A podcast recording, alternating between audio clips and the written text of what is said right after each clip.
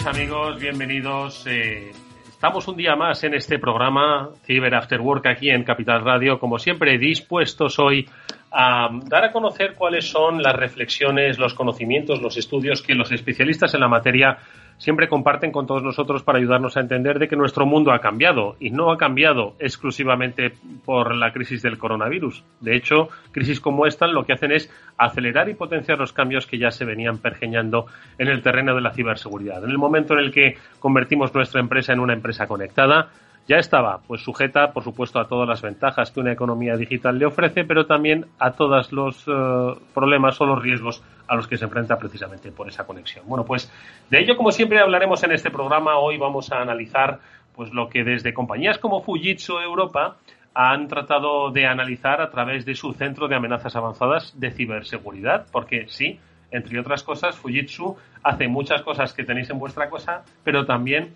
analiza eh, y dota de inteligencia a la información que rodea precisamente a ese estado de la digitalización de las empresas.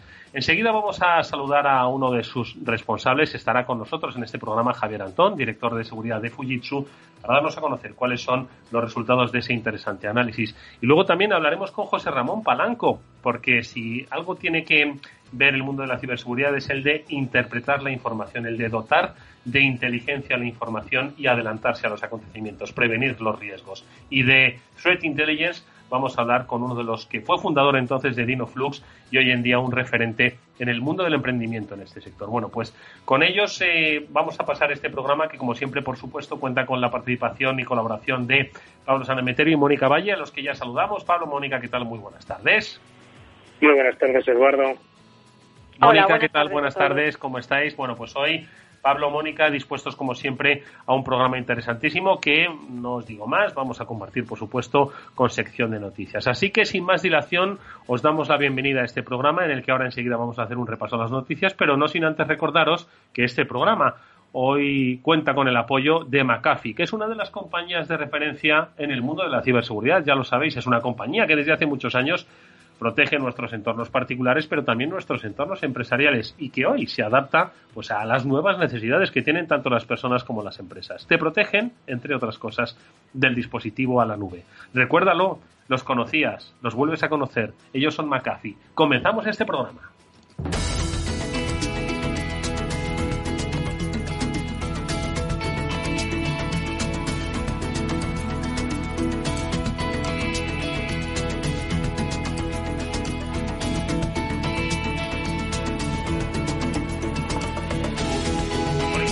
Analizando las noticias y yo creo que a principio del confinamiento estábamos hablando de una eh, empresa eléctrica que sufrió en Portugal. Bueno, pues hoy podemos hablar de otra empresa eléctrica que está sufriendo, pero ¿en qué entorno? Es una noticia en la que la compañía Enel se ha visto afectada por un incidente de ciberseguridad. Eh, Mónica, ¿qué es lo que ha pasado exactamente? Pues eh, luego veremos aquí otras empresas afectadas, porque no es la única pero en el caso de, Enel, bueno, que es una compañía que se dedica al sector de la energía, eh, pues bueno, según eh, informaba Britain Computer la semana la semana pasada, bueno, pues han tenido un problemilla en, su sistema y han sido atacados por un ransomware que tiene por nombre ECANS, que bueno, es una una eh, tiene las, las letras de la palabra snake, serpiente en inglés, ¿no? Entonces, bueno, este este ransomware es bastante conocido ya por los expertos en ciberseguridad desde hace meses porque ha estado, eh, ha estado teniendo como objetivo diferentes tipos de empresas de sectores industriales, que es a donde está dirigido y bueno, esta vez le ha tocado al grupo de al grupo Enel que eh, decía el, el, pasado el pasado domingo que había tenido este problema en su red interna, que habían detectado este ataque de, de ransomware, pero que bueno, como medida de precaución eh, el sistema eh, corporativo pues eh, estuvo aislado durante un tiempo para evitar cualquier tipo de riesgo y, dijeron ya el lunes que no que no había tenido ningún problema. Pero bueno eh, como vemos pues todo tipo de empresas pueden ser atacadas y están siendo atacadas por estos estas nuevas cepas de ransomware. Bueno pues Pablo qué te parece a ti Pues yo quería apuntar ahí que, a ver, me parece que esta, este malware se tiene una evolución bastante inteligente y bastante curiosa y es que, como ya sabéis, existen las tecnologías que tratan de analizar el comportamiento del malware y ver si, si es el fichero que te llega por correo electrónico o el fichero que quieres ejecutar es un malware o no. En este caso, pues bueno, los malos también desarrollan técnicas para evadir esos sistemas, ¿no? Y esta, esta versión del, del ransomware de, de ECANS o Snake lo que está haciendo sobre todo es buscar eh, dominios internos de las compañías, dominios que no se ven desde fuera, ¿vale? Y que normalmente si estás ejecutando en un entorno de pruebas, un malware, no los vas a ver. Pero si estás ejecutando dentro de la red a la que quieres atacar, sí lo vas a ver. O sea que con ese pequeño truquito están intentando ver cuándo están ejecutando dentro de la red para poder empezar a cifrar y atacar. Por suerte parece que Enel lo había detectado a tiempo con su sistema de, protección y evitó que eso fuera que llegara a mayores a, mayor riesgo, a mayor daño. Bueno, pues eh, otra de las noticias, por cierto, que ha afectado a una compañía y que ha afectado precisamente a su producción es la noticia elegida hoy por los especialistas de OnRetrieval para darnos una lección, un buen consejo de ciberseguridad. Ricardo Alaviaga es el director técnico de OnRetrieval. Ricardo, ¿qué tal? Muy buenas tardes. Buenas tardes, Eduardo. Oye, ¿qué ha pasado con la compañía automovilística Honda? ¿Qué ha ocurrido, Ricardo? Pues mira, justo eh, tiene que ver con lo que acaba de hablar Pablo San, ahora mismo, porque se ha visto obligada a paralizar la producción mundial en sus fábricas debido a un ciberataque que al parecer se ha valido por lo que están diciendo del ransomware, del malware ECANS, que es una variante que se dirige, bueno, es una variante que se dirige específicamente a los sistemas de control industrial que se utilizan para operar de fábricas de todo tipo. En este caso, el fin de los ciberdelincuentes es detener esos sistemas de control con el fin de parar la producción de las fábricas y así, pues poder, como siempre, pedir un rescate a cambio de permitirnos volver a la normalidad.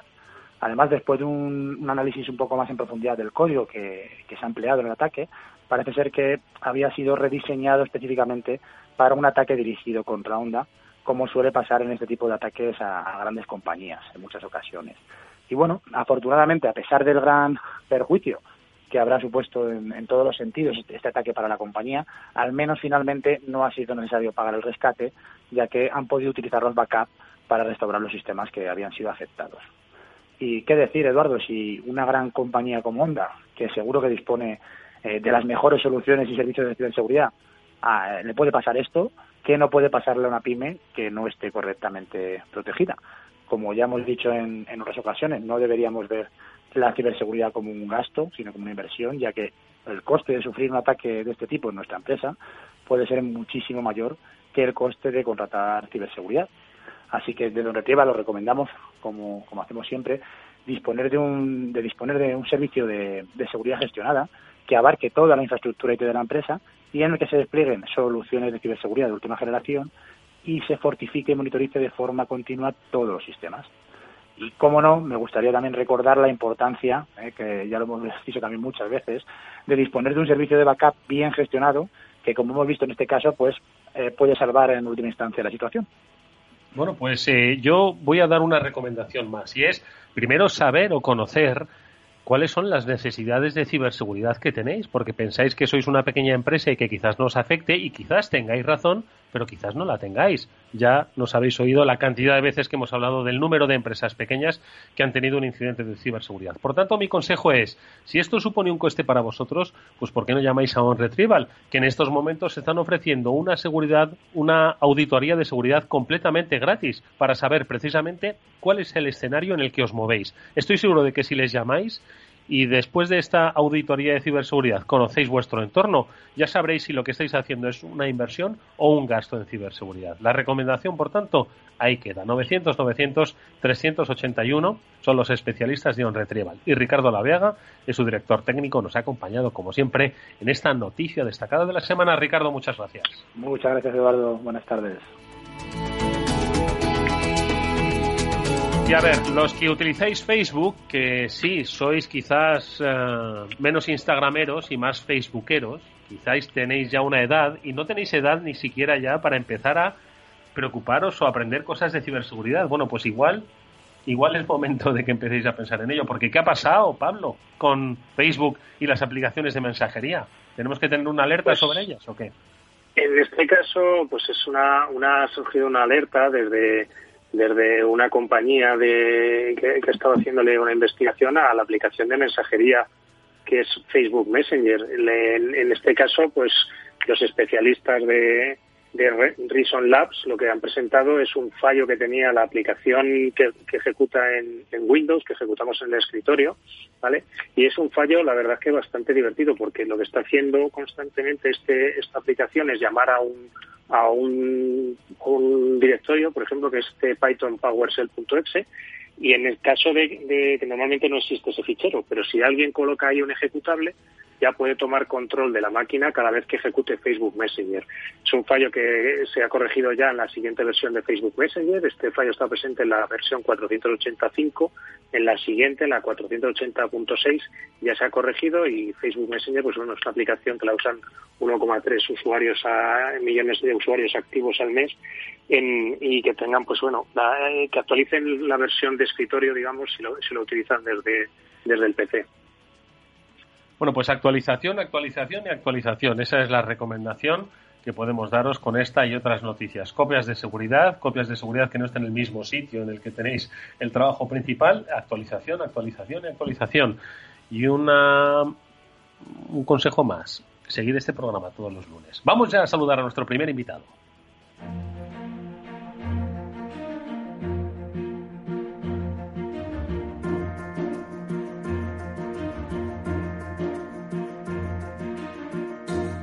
Bueno, que con el coronavirus obviamente los malos han tratado de sacar provecho a la situación en medida de, en materia de ciberseguridad, eso lo hemos contado yo creo que desde el primer día en el que todos los focos de la sociedad estaban puestos en los hospitales, ¿no? Y recuerdo Mónica Pablo, vosotros lo recordaréis como pues estuvimos hablando de em, la eh, digamos las eh, circunstancias extremas, ¿no? Que muchas veces rodeaban eh, a las empresas debido a la pandemia. Los malos se querían aprovechar, ¿verdad? Bueno, pues eh, hoy los especialistas del Centro de Amenazas Avanzadas de Ciberseguridad de Fujitsu han eh, realizado un informe hablar de post-COVID-19 no puede ser porque todavía estamos inmersos, pero sí en eh, estos momentos más complejos, ¿no? Los que hemos estado en confinamiento, empresas, personas, etcétera, etcétera. Bueno, pues ellos han hecho un análisis sobre cuáles han sido las principales amenazas o cuáles han sido los principales puntos en donde los delincuentes se han tratado de aprovechar de este momento, ¿no? Complicado, complejo que ha vivido nuestra, nuestra sociedad. Bueno, pues Javier Antón es el director de seguridad de Fujitsu. Javier, ¿qué tal? Muy buenas tardes. Hola, buenas tardes. Y con Javier vamos a analizar pues aspectos que yo creo que llaman mucho la atención, porque habéis eh, llegado a la conclusión de que hay varios puntos que son los que eh, se han demostrado como los más, los más vulnerables, Javier, a la hora de pues realizar ataques eh, que pueden ser de, vamos, estafas, que puede ser la infección de ordenadores y que pueden ser sencillamente ataques, pero que están muy claramente definidos y que obviamente tienen un componente muy vinculado al, a la pandemia de la COVID-19, ¿verdad? Pues sí, eh, lamentablemente estos, esta, este tipo de, ataques y este tipo de prácticas ya venían sucediéndose antes del de COVID y de, y de, la pandemia, pero quizás eh, lo que se ha hecho es aprovechar, eh, como comentabas, estos momentos de debilidad, momentos en los que la, la gente tiene una especial sensibilidad a ciertos temas, para eh, que esos ataques o ese tipo de eh, actuaciones sean más efectivos. Entonces, utilizando ganchos, eh, por ejemplo, en, campañas de phishing que están pues relacionados con, con, la, con la pandemia y suplantando la identidad de organismos como la OMS o el propio Ministerio de Sanidad o organismos públicos relacionados con, con la sanidad, pues los usuarios a lo mejor se sienten más sensibles hacia todo eso y, pueden caer en trampas de pinchar enlaces o abrir correos eh, con contenido malicioso que luego derivan en consecuencias bastante malas, ¿no? Uno de los que más me ha llamado la atención dentro de este análisis, Javier, que habéis realizado ha sido el, el aprovechamiento que han tenido los malos pues con los llamados planes de compensación. Yo creo que la mitad de España tenía previsto viajar en algún momento, eh, no sé si en Semana Santa, en los puentes de mayo o incluso ya en este mes de junio a algún sitio. Obviamente todo se ha visto bloqueado. Esto es algo que han aprovechado los malos para tratar de sacar provecho, sobre todo con esos, digo, planes de compensación a la hora de pues tratar de gestionar la devolución. ¿Qué es lo que habéis percibido?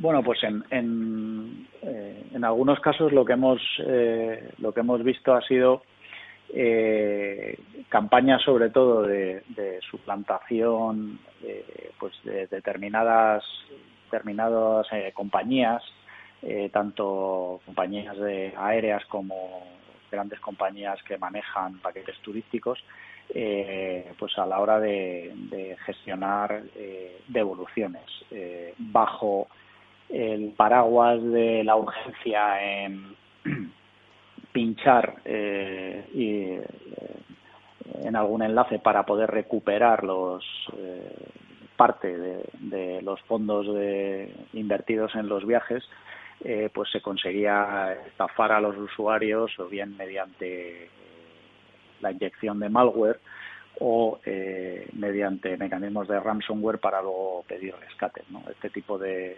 de actuaciones las hemos visto durante este periodo de tiempo. Mónica. Hola Javier, encantada de, que estés en el, en el programa y hablar sobre este tema que me parece que es muy interesante porque, bueno, en, en, la, en el comunicado que, habéis lanzado desde Fujitsu pues se dan esas eh, recomendaciones y se, y se alerta sobre esos problemas que, que está viendo y que nos estás contando, ¿no? Entonces, eh, al final vuestra conclusión es que no hay que bajar la guardia y, y me parece que, que, así tiene que ser, pero me gustaría saber vosotros también cómo, cómo ayudáis eh, mediante vuestra tecnología, vuestros, eh, vuestros SOC, cómo ayudáis a las empresas a que mantengan esa, esa guardia alta, ¿no? Bueno, yo creo que eh, es un tema muy complejo y tiene muchos frentes, ¿no? Como ya sabéis. Yo eh, diría que el, el, más importante y el primero eh, sería la conciencia.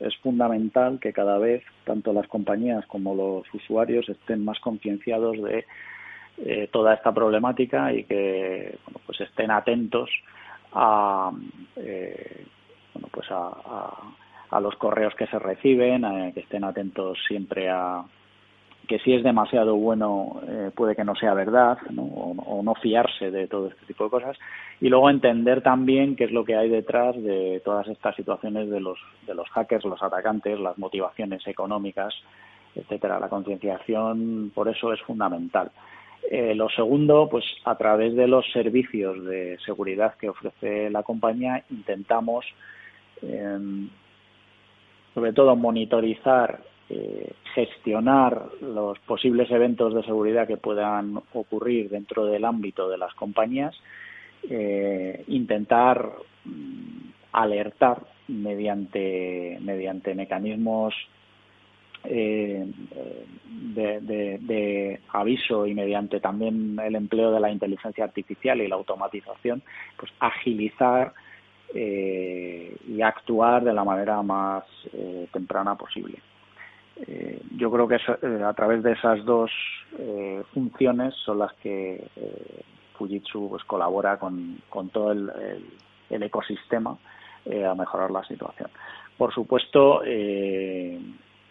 toda esta parte de servicios integra un, elemento que es, fundamental y que es que tanto las compañías como los usuarios, y esto es algo que comentabais en el anterior, eh, deben tener en la medida de lo posible eh, actualizadas sus elementos eh, de aplicaciones y software al, al, al, último nivel, es decir, lo máximo posible, lo más eh, actualizados que se, que se puedan. Pablo. Hola Javier, un placer saludarte y que estés con nosotros en el programa. Y yo quería comentarte, viendo la nota de prensa que habéis sacado desde Fujitsu, que pues, destacáis un cambio en las, en, en, las tácticas de estafa, en la que se empiezan a utilizar más quizás tarjetas digitales de, de tiendas para poder comprar online. Y, y este sí. tipo de, de, acciones, ¿cómo las detectáis? ¿Las detectáis a través de algún servicio vuestro de inteligencia o cómo, cómo sois daros cuenta de este tipo de ataques o cambios en las tácticas? Eh, bueno, tenemos eh, servicios de, de inteligencia eh, con un grupo experto que eh, es capaz de bueno pues de detectar este tipo de, actuaciones eh, pues mediante su presencia en, vamos a llamarlo como espías, en, aplicando técnicas de inteligencia en entornos de dark web y, también mediante análisis de compañías con las que colaboramos y nos, nos ayuda todo este contexto, todo este ecosistema nos ayuda a, detectar este tipo de, prácticas. El tema concreto que comentas de las tarjetas, pues bueno, al final eh, lo que se ha eh, observado es que eh, el confinamiento ha hecho que las, las personas no puedan desplazarse para determinado tipo de actividades y en el caso concreto, por ejemplo, de, pues de las tarjetas digitales o las tarjetas eh, de este tipo de tarjetas que llevan una, asociados una serie de fondos para compras, eh, pues se han estado gestionando de una manera remota y sin presencia. Y esto ha sido aprovechado por los atacantes pues para, mediante la suplantación, eh, pues hacer que dentro de una compañía se compren este tipo de tarjetas por un supuesto mensaje del director financiero o del CEO y después al recibir esas tarjetas digitales el atacante pues eh, puede, poder hacer uso de ellas o revenderlas en, otro mercado eh, pero fundamentalmente bueno pues las fuentes de información son esas nuestro propio análisis nuestra propia gente de inteligencia que está eh, bueno pues haciendo esas labores de espía entre comillas y a través de nuestros socios. También bueno comentaros que eh, Fujitsu como actor global tiene eh, una red eh, propia de inteligencia de ciberseguridad. Tenemos presencia en, aparte de los data centers propios, que son de 200 a nivel mundial, tenemos presencia también en los, en los organismos de cloud y ahí tenemos honeypots para detectar también eh, bueno, herramientas de ataque que utilizan los hackers y, las prácticas que, que utilizan, las prácticas más recientes que pueden utilizar.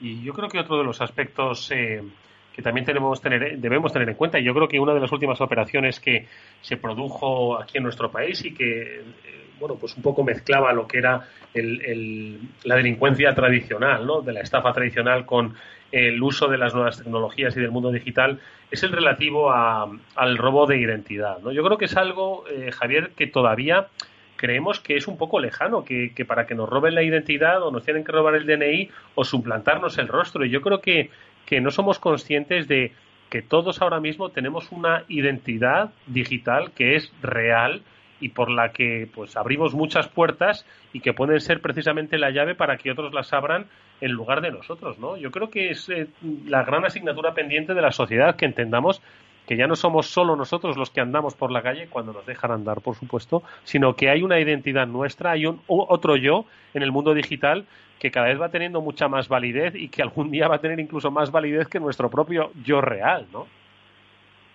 Sí, efectivamente. En la medida en que el mundo digital eh, cada vez va, va, creciendo y va incrementando y, el número de cosas que conectamos a Internet también va conectando, pues esa identidad digital cada vez coge más peso y más responsabilidad en todo lo que hacemos eh, y todo lo que tenemos. No olvidemos que en nuestros dispositivos, tanto en los ordenadores como en el, propio dispositivo móvil, en, el smartphone, pues eh, almacenamos y tenemos una gran cantidad de información eh, y documentación eh, que en muchas ocasiones es sensible.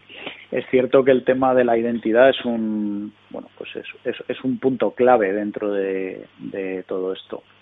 El manejar la identidad digital y también lo atractivo que resulta para los hackers el tener acceso a la identidad de otra persona para suplantarle o para ejecutar actuaciones maliciosas en su nombre y, la impunidad que eso les puede llegar a dar, eh, pues, pues es un aspecto fundamental.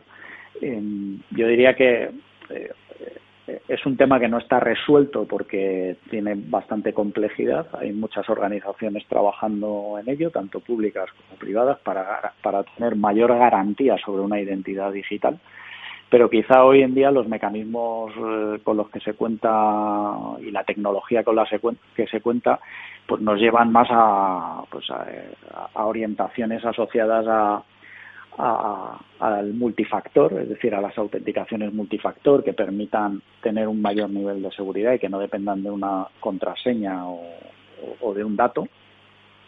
Eh, y el incorporar también mecanismos biométricos que puedan ayudar a identificar de manera unívoca a una persona en el mundo digital, más allá de, bueno, pues las, las contraseñas, ¿no? que, se está demostrando que, es un punto bastante débil utilizado de forma exclusiva, ¿no?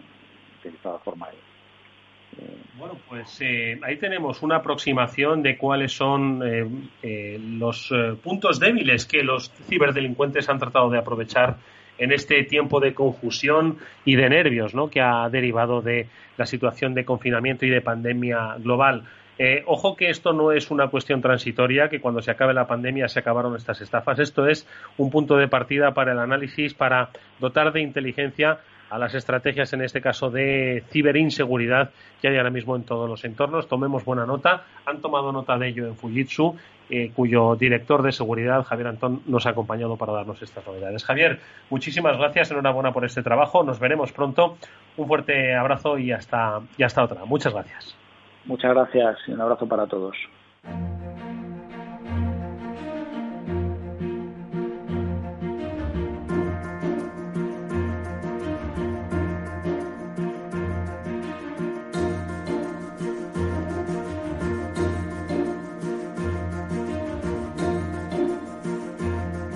Antes de seguir, debemos comentar que si miras el dinero y ves una oportunidad, Broker Bank Inter te está ofreciendo un plan de inversión en compra periódica de acciones que te va a permitir invertir poco a poco en los principales índices bursátiles y sumar valores a tu cartera sin coste adicional. Además, tanto si eres ya inversor como si quieres empezar de cero, te van a facilitar un curso de formación online en bolsa que es gratuito y abierto para todos, con métodos y herramientas que también son gratuitas para poder aprender.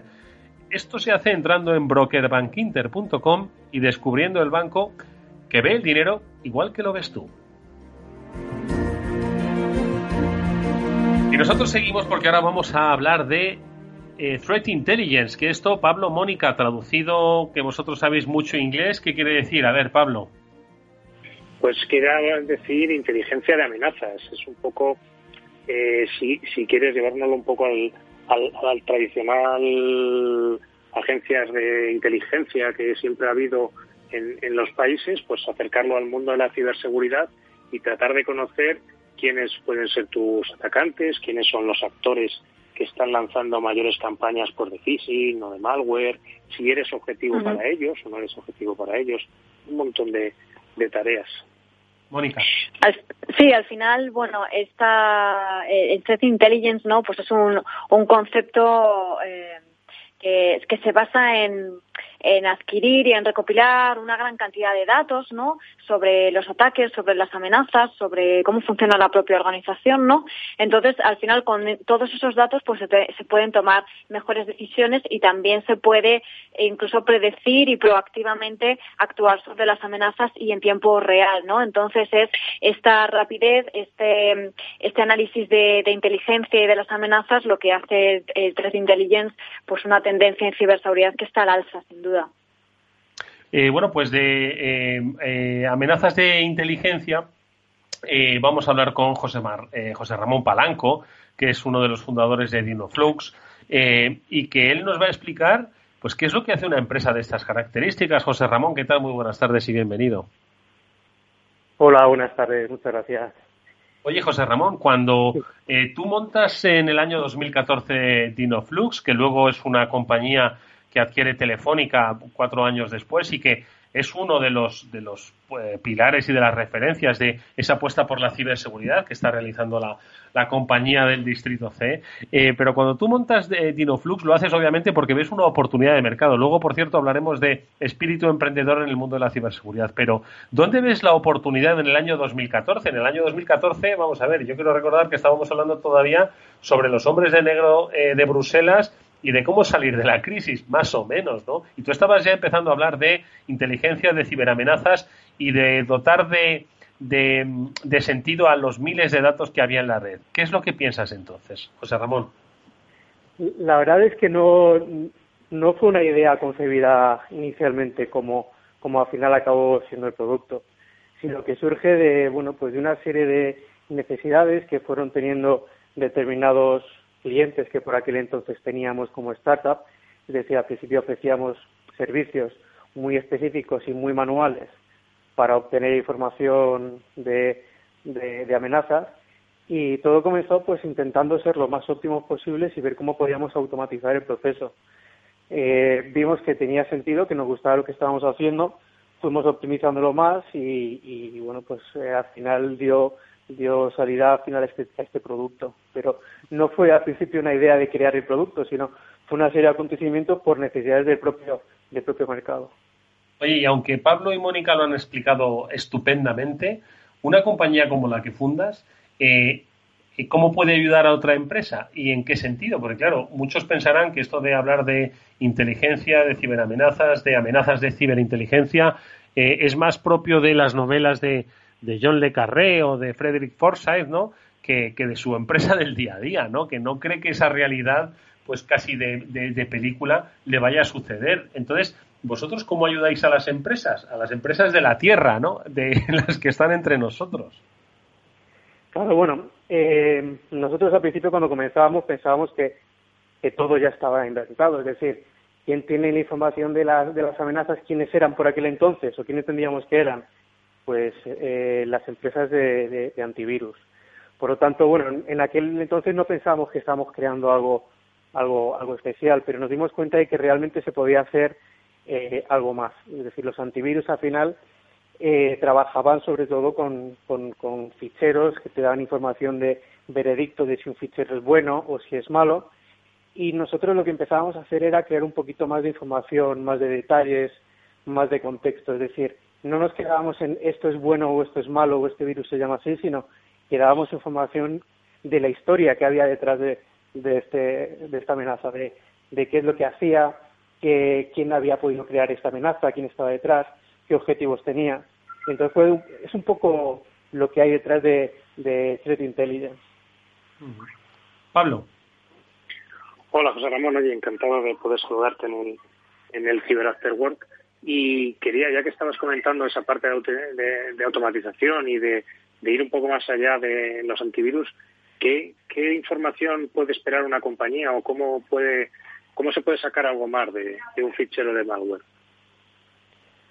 Em, nosotros lo que utilizamos es una tecnología que se llama Sandbox, que no es ni más ni menos que, un ordenador normal, en este caso, bueno, es un ordenador eh, virtualizado, donde a propósito lo infectamos con, con, este fichero malicioso. Y lo que hacemos es observar qué es lo que ocurre en este, en este equipo. Vemos eh, si hace cambios en, en, el propio equipo, si intenta acceder a información confidencial, si esa información confidencial que ha conseguido obtener intenta exfiltrarla para mandarla a un servicio externo para, para recopilar los datos. Y al final lo que hace esto es que genera un informe de toda la actividad y de todo lo que ha ocurrido. Mónica. Hola, José Ramón. Eh, al final, todo lo que nos, nos estás contando, bueno, es análisis de, inteligencia, ¿no? Obtener toda esa información, pues, para ser más proactivos. Eh, ¿Qué estáis observando los últimos meses y, semanas, no? ¿Habéis observado algún tipo de tendencia distinta en el caso de las eh, ciberamenazas o eh, hemos por, ejemplo nosotros hemos estado comentando aquí el caso de, las últimas campañas de ransomware ¿no? que, han evolucionado un poco intentando además robar información confidencial de la empresa para luego extorsionar qué tipo de amenazas estáis viendo y, cómo y cómo las las detectáis Sí, em, nosotros, bueno, hemos observado que durante los últimos años cada vez se han intentado eh, aprovechar las tendencias del, del momento para, para engañar a los usuarios. Es decir, en los últimos meses en concreto se ha aprovechado toda la información que tenía que ver con COVID-19 para intentar engañar a los usuarios y hacer que abriesen ficheros, infectados con campañas de phishing y, demás. Eso es una cosa que pues bueno, que se ha visto muy notablemente. De hecho, hoy hemos publicado un, un, informe eh, conjunto entre los diferentes operadores eh, AT&T, eh, Etisalat, Intel, y bueno, pues damos un poco una respuesta a lo que hemos visto durante, durante estos meses. Y, actualmente, eh, dirías que eh, esto es un papel que eh, correspondería, no que corresponda más a hacerlo a las administraciones públicas, pero que cuando uno piensa en, en, en, amenazas de inteligencia, que esto es algo que va más por las capas de la política, de la geoestrategia, o las empresas tienen que estar un poco al mismo nivel porque, bueno, tienen el mismo riesgo de, amenaza que puede tener un, Estado o puede tener una, una institución pública? Bueno, cuando nosotros comenzamos a, a analizar en, en, en Dinoflux este tipo de amenazas, nos dimos cuenta de que, de que habían diferentes tipos de ataques, tanto como por parte del, del atacante como por parte del objetivo.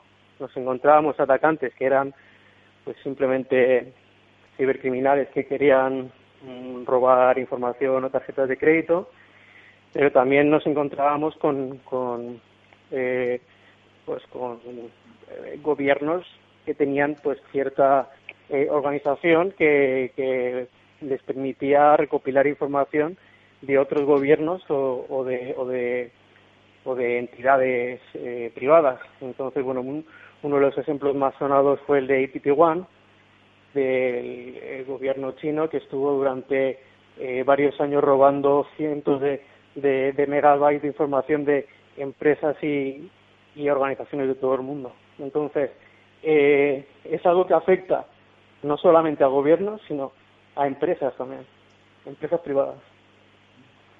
Bueno, pues vamos a seguir hablando de, inteligencia, de ciberseguridad, porque además eh, os contaremos que dentro de muy poco vamos a tener otra mesa especial aquí en Capital Radio, en este Cyber After Work, eh, dedicada a este apasionante tema que hoy nos trae a colación nuestro, nuestro invitado y que, por supuesto, vamos a seguir hablando con él, con José Ramón Palanco, pero antes, si os parece, vamos a hacer una brevísima pausa y enseguida, como digo, eh, volvemos para hablar de ciberseguridad, de inteligencia, pero también de emprendimiento en este terreno. After Work con Eduardo Castillo.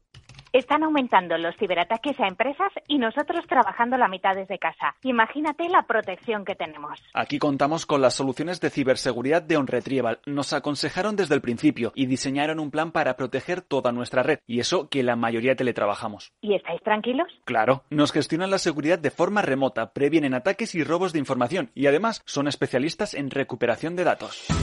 OnRetrieval, soluciones de ciberseguridad para su negocio. Llame al 900-900-381 y pregunte por la promoción Capital Radio y OnRetrieval. Si llama este mes, le haremos una auditoría de seguridad totalmente gratis.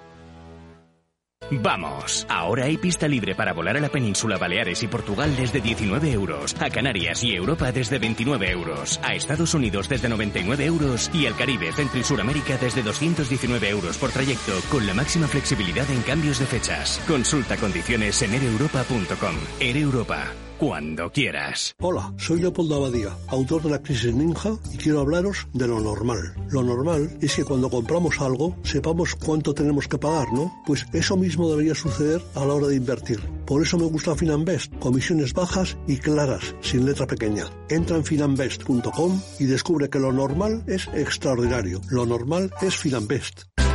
El próximo 17 de junio, webinar de inversión en Capital Radio. Nos acompañarán Pilar Bravo, directora de Relación con Inversores y Desarrollo de Negocio de GESConsul, Josep Ayarri, director de Gestión de Activos y Análisis de Arquia Profim, y Luis Martín, director de Ventas de BMO Global Asset Management. Desvelarán las claves y las oportunidades de inversión en los mercados. Reserve su plaza para esta jornada conducida por Luis Vicente Muñoz en el mail eventos@capitalradio.es y recibirá el enlace para acceder al webinar.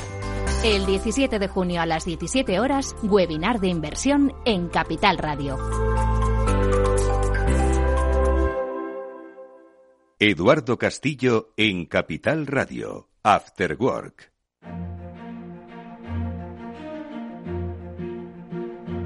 Seguimos en este programa, en este Cyber After Work en Capital Radio, que hacemos como siempre con Pablo Sanemeterio, con Mónica Valle y hoy nuestro invitado es José Ramón Palanco, es uno de los fundadores de DinoFlux. Estamos hablando de Threat Intelligence. Nos habíamos quedado, José Ramón, hablando de la importancia de que las empresas entiendan que esto también va con ellos y especialmente va con ellos. Pero claro, ya llegamos aquí siempre a la frontera. Eh, ¿empresas pequeñas o empresas eh, de considerable tamaño? Porque, como siempre, las pequeñas dicen, bueno, si estamos hablando de cosas que van mucho más allá, ¿no? Y que incluso implican cuestiones, como decías, ¿no? De gobiernos y geoestrategia, a mí no me va a afectar. Entonces, ¿cómo hacer que esto sea cosa de todos, José Ramón? Bueno, la verdad es que en función del, tipo de, ataque puede afectar más o menos a, cierto tipo de organizaciones. Probablemente una organización más grande sufrirá un ataque que afectará pues a, pérdida de, datos, incluso perder algún pues eh, propiedad intelectual que, sea secreto, eh, por poner un ejemplo. Pero una empresa pequeña también está enfrentando otro tipo de problemas, como por ejemplo el conocido ransomware. El ransomware al final, bueno, pues es un, es un problema que, que afecta a cualquier empresa independientemente del tamaño. Una pregunta con respecto a la ciberinteligencia. ¿Se requieren herramientas muy complejas para hacer estos procesos? ¿Es algo que esté al alcance de, pocas empresas, como hablábamos, de, tamaño? O, o, por el contrario, con, con servicios gestionados se puede conseguir ese threat intelligence para empresas en particular? Bueno, eh, depende también del de, tipo de, empresa. Es decir, eh, si una empresa tiene mayor o menor exposición o hace mayor o menor uso de la tecnología, necesitará un tipo de, herramienta diferente para para hacer eh, para poder hacer aprovechar el threat intelligence.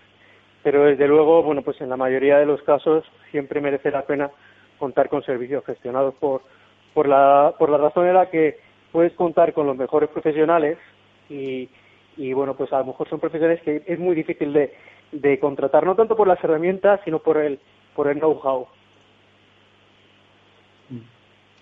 Oye, y otro de los aspectos que, que decíamos al principio que, que, íbamos a comentar es el relativo a, al emprendimiento, ¿no? Eh, porque yo creo que hace mucho tiempo, Mónica, eh, tú me vas a ayudar en este recordatorio. Eh, hace mucho tiempo cuando hicimos un especial startups en, el sector de la ciberseguridad, no es frecuente hacerlo, Mónica, ¿verdad? Eh, y yo no sé si es porque hay dificultad a la hora de encontrar talento, hay dificultad a la hora de encontrar financiación. Mónica, hicimos hace tiempo un programa, ¿no? Pero hace ya bastante tiempo sobre ello, ¿no? Sí, estuvimos, bueno, estuvo en, en el estudio Daniel Solís y también contamos con David Barroso de Blue, de Blue Leaf y de Countercraft respectivamente.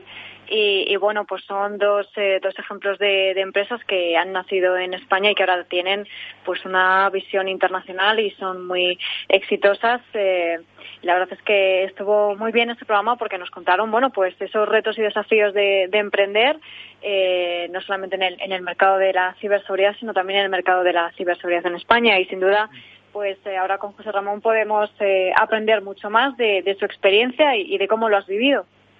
¿Cuáles fueron entonces esos retos, José Ramón, eh, de emprender en este sector y emprender en este sector en España, como bien ha apuntado Mónica?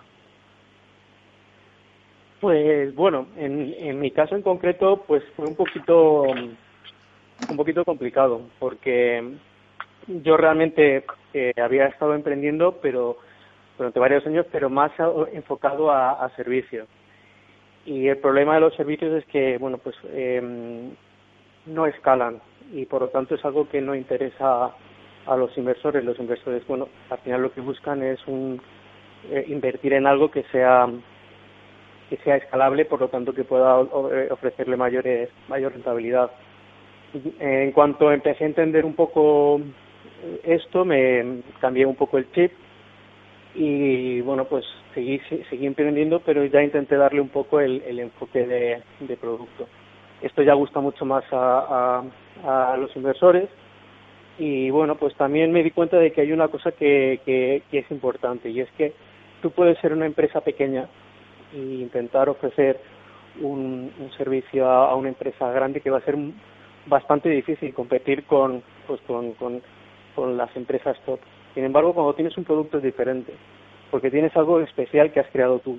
Por lo tanto, no, no es algo que pueda ofrecer cualquiera y eso es un valor yo creo que diferencial a la hora de, emprender y se abren muchas más puertas que, si, se está vendiendo un servicio de seguridad. Pablo. Una de las cosas que nos ha contado José Ramón, que es importante a la hora de innovar también, es el pivotar sobre distintas ideas. Yo creo que tú has pivotado a lo largo de tu, tu carrera como emprendedor sobre, sobre distintas ideas, pero ¿cómo te das cuenta un poco de esos procesos de que necesitas pivotar, necesitas cambiar hacia, hacia ese momento de producto y cómo, cómo se puede hacer una innovación en, producto? Bueno, en, en, mi caso yo antes de, de Unoflux había tenido otra otra idea de otro producto que era eh, Drainware, un, un, producto para evitar fuga de información. Y la verdad es que, bueno, pues aprendí mucho, sobre todo de todos los fallos que cometí, porque creo que cometí todos los, todos los posibles fallos que se pueden que se pueden cometer a la hora de emprender. Y bueno, pues en, en uno de los viajes que hice a, a Estados Unidos, en, pues durante una feria de, de RSA de, de ciberseguridad, aproveché para, para bajar a, a Palo Alto y se celebraban pues unos eventos muy interesantes donde hablaban de una metodología que se estaba que se había creado en 2011 bastante recientemente y y bueno pues comentaban un poco pues cómo funcionaba. Era una metodología basada en, en pivotar en las ideas en, en tener hacer una hipótesis muy sencilla por ejemplo eh, pienso que a las empresas les puede interesar eh, inteligencia de ciberseguridad para afrontar los problemas esa es mi hipótesis qué voy a hacer un mínimo un producto mínimo viable, que es lo básico, lo más necesario que tiene que tener un producto con estas características para, para entregar ese valor. Y luego medir. En cuanto entrego en cuanto creo este producto, lo entrego y los, clientes comienzan a probarlo, mido. Si los clientes no lo quieren, si me solicitan determinada información, a partir de ese momento es cuando yo pivoto y voy modificando eh, mi hipótesis y mi MVP.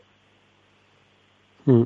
¿Y qué es más difícil, encontrar financiación o encontrar eh, especialistas eh, para una empresa de ciberseguridad? Eh, encontrar financiación a día de hoy yo creo que no es no es tan complicado, es decir, existen bastante, bastantes líneas de, de financiación. Encontrar inversión, pues yo creo que si la si, vas validando tu, tu idea y vas consiguiendo clientes también, yo creo que que, pues es, viable, pero yo creo que encontrar profesionales es, es bastante bastante complicado y sobre todo para una empresa para una empresa pequeña, para una startup que no tiene a lo mejor los mismos recursos y tiene que convencer a, pues al talento para que se una para que se una al proyecto sin sin tener bueno pues la, la seguridad que pueda tener una empresa grande. Entonces yo creo que es uno de los mayores retos el encontrar eh, talento que quiera unirse a tu proyecto. Moni, una última cuestión para nuestro invitado, para José Ramón. Pues eh, bueno, después de, todo lo que nos, nos ha contado, ¿no? Pues eh, eh, que nos que nos traslade, que nos que nos transmitas José Ramón de las lecciones aprendidas en, todo este en todos estos emprendimientos que, has tenido, de, los fallos y de los aciertos que has tenido muchos también. ¿Con qué te quedarías? Yo creo que lo más importante es no no saber saber corregir es decir no no pensar que bueno pues que haciendo siempre lo mismo vas a obtener diferentes resultados si algo si algo no funciona tienes que eh, saber desenamorarte de tu idea y modificarla o incluso tirarla tirarla a la basura en vez de mm. pues acabar acabar con, con, con, bueno con todas las oportunidades y bueno darte cuenta para poder para poder tener otra nueva oportunidad y, recursos suficientes para sacarla adelante. Mm. Sí, no empecinarse, no, no eh, pensar que porque era nuestra idea tiene que ser perfecta, única e, indestructible, ¿no? Yo creo que esa capacidad. yo creo que efectivamente yo creo que ese es el uno de los de los mayores problemas y, y sobre todo bueno pues cuando estás con una idea y estás trabajando pues un par de un par de años al final realmente ocurre eso te acabas enamorando de de, tu idea y, y no y ya bueno pues tu razonamiento no está tan basado en los resultados que pueda dar sino pues en ese sentimiento de, de lo que he creado y de todo lo que hay alrededor que bueno a lo mejor no es lo más lo más óptimo pero pero bueno pues de alguna manera el emprendedor queda queda, digamos, enamorado, como decía, de, de, su idea. Yo creo que es lo más, lo más eh, peligroso. Hay que saber, pues bueno, ideas que no son lo suficientemente buenas, Hay que saber dejar marchar, ¿verdad? Dejar marchar, sí señor. Para la vida y para los negocios. José Ramón Palanco es fundador de Unoflux, es especialista en Threat Intelligence, en eh, ciberinteligencia. Nos ha acompañado en este, en este programa hoy, en este Cyber After Work. José Ramón, muchas gracias, mucha suerte para el futuro. Gracias de verdad por esos consejos. Muchas gracias. Y hasta muy pronto. Un saludo. Hasta luego. Nosotros, amigos, ya es hora de despedirnos. Bueno, anunciando eso, que en julio tendremos, ya os diremos la fecha, un especial sobre ciberinteligencia que desarrollaremos pues con especialistas del nivel de nuestro invitado hoy y otros tantos. En un programa que, como siempre, ha contado con la, el apoyo incondicional de Mónica Valle y de Pablo Sanemeterio y, por supuesto, de compañías como McAfee. como decía al principio, es una compañía que nos ha acompañado durante muchos años y lo seguirá haciendo en los próximos, en donde la ciberseguridad va a ser muy importante. Y ojo, nos van a acompañar en todo el proceso y adaptado a las necesidades que tengáis. Si lo que tenéis es necesidad de proteger un dispositivo, lo harán. Sin embargo, si vuestra empresa opera en la nube, también lo protegerán. Lo recordamos, lo recordáis. Son McAfee. Con ellos nos despedimos, por supuesto dándole las gracias a Pablo y a Mónica. Pablo, Mónica, amigos, hasta la próxima semana. Muchas gracias y nada, hemos aprendido hoy mucho de ciber, como siempre, y un poquito de empresa, que eso nos llevamos de gratis hoy, ¿verdad? La verdad que sí, ha estado fenomenal. Hasta el lunes que viene. Hasta el lunes que viene, Edu. Gracias, Pablo Mónica. Y nosotros, lo dicho, nos despedimos hasta mañana que volveremos con más eh, After Work aquí en la sintonía de Capital Radio. Néstor Betancor cerrará técnicamente el programa. Os habló Eduardo Castillo. Nos vemos. Adiós.